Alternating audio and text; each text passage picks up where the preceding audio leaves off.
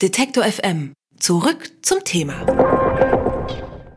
Heute Abend sollten Sie sich alle zwei, drei Stündchen Zeit nehmen und einfach nur in den Himmel schauen. Dort spielt sich eines der spektakulärsten Naturereignisse seit langer Zeit ab.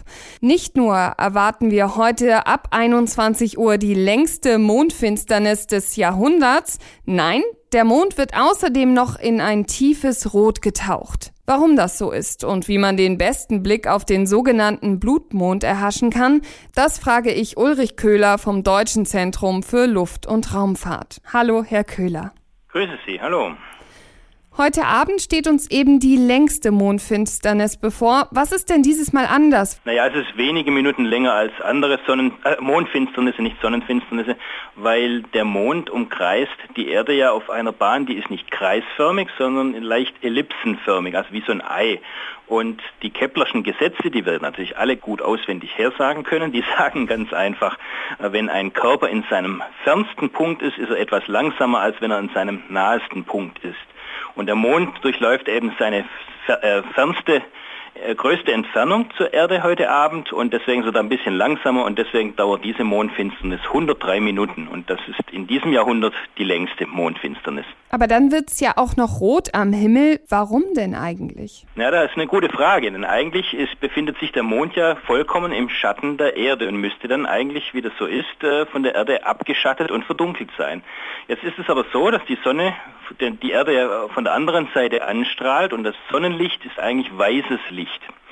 Und das weiße Licht hat unterschiedliche Wellenlängen und die kürzeren Wellenlängen, blau und grünes Licht, die werden von der Erdatmosphäre die von, vom Sonnenlicht gestreift wird, eben absorbiert, wird das Licht gestreut, aber die langwelligen roten Anteile vom Sonnenlicht, die werden zum Mond hin abgelenkt. Und das ist das Licht, das wir vom Mond reflektiert dann sehen. Also das ist das, der rote Anteil des Sonnenlichts, der vom Mond praktisch zur Erde zurückgespiegelt wird. Wenn ich jetzt aus meinem Wohnzimmerfenster schaue, dann werde ich das Spektakel wohl nur schwerer sehen können. Wo sollte ich denn sein, damit ich einen wirklich guten Blick auf den Mond habe? Also die, die ihr Wohnzimmerfenster aufs freie Feld haben, dann auch noch glücklicherweise Richtung Südosten blicken, die können im Wohnzimmer bleiben. Aber es ist ja wunderschönes Wetter angesagt überall und milde Temperaturen. Am besten geht man außerhalb von einer Besiedlung aufs freie Feld, irgendwo auf einen Berg wäre natürlich noch besser. Wo, und noch besser ist natürlich, wenn keine Bäume irgendwie den Horizont äh, verdecken. Der Mond geht ziemlich genau um 21 Uhr auf im Südosten und um 21.30 Uhr tritt der Mond in eben diesen Kernschatten der Erde ein und wird dann so richtig kupferrot. Das ist dann die schönste Phase bis etwa 23 Uhr und dann tritt er wieder aus dem Schatten aus. Also man hat viel Zeit, man hat keine Hektik, man kann es lang sich anschauen, kann Fotos machen, kann sich mit Freunden austauschen. Also es ist wunderbar heute Abend, die Bedingungen.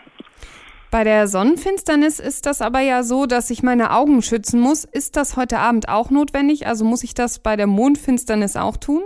Das muss man nicht tun. Im Grunde genommen ist es nichts anderes, als wenn wir den Vollmond, wenn er aufgeht, angucken. Der sieht dann schön hell aus und heute Abend ist er ohnehin ein bisschen abgedunkelt eben, weil das, das grüne und das blaue Licht nicht drauf sind, nur ein bisschen von dem roten Licht. Also das ist völlig unbedenklich.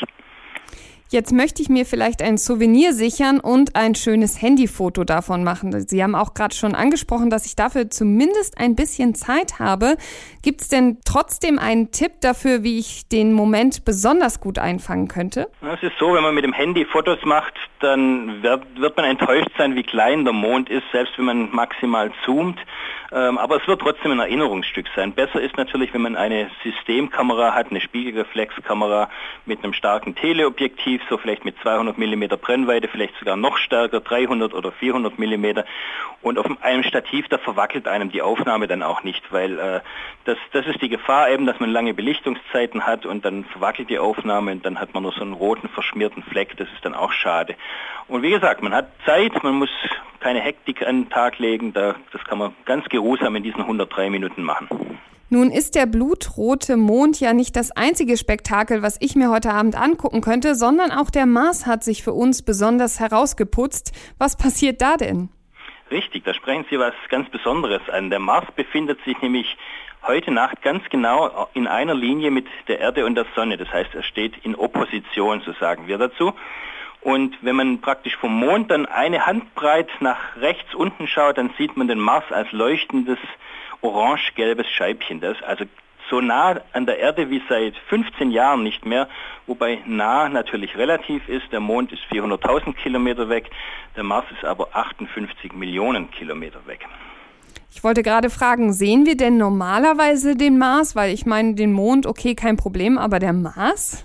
Man kann ihn sehen, wenn man ein bisschen Erfahrung hat, als kleines gelbes Pünktchen, wenn eben gerade die Erde in der Nähe ist, also beide Planeten auf der gleichen Seite der Sonne sind, dann kann man das mit einiger Erfahrung ganz gut sehen. Also er ist eigentlich nicht so gut zu sehen wie der Planet Venus oder wie der Jupiter, das sind die hellsten Planeten, die man sehen kann. Aber man kann ihn schon deutlich erkennen und heute ist praktisch unverwechselbar, da kann man gar nichts falsch machen. Zwei Gründe, warum man heute ganz besonders genau in den Himmel schauen sollte. Einmal das spektakulärste Naturereignis seit langer Zeit und natürlich auch einen wunderschönen Mars, den wir erblicken können, warum man das Ganze nicht verpassen sollte. Das hat mir Ulrich Köhler vom Deutschen Zentrum für Luft- und Raumfahrt erklärt. Vielen Dank dafür. Sehr gerne. Sie wollen mehr Detektor FM hören? Dann richten Sie doch einen Dauerauftrag für die alternative Rundfunkgebühr ein. Alle notwendigen Infos gibt es unter detektor.fm/danke.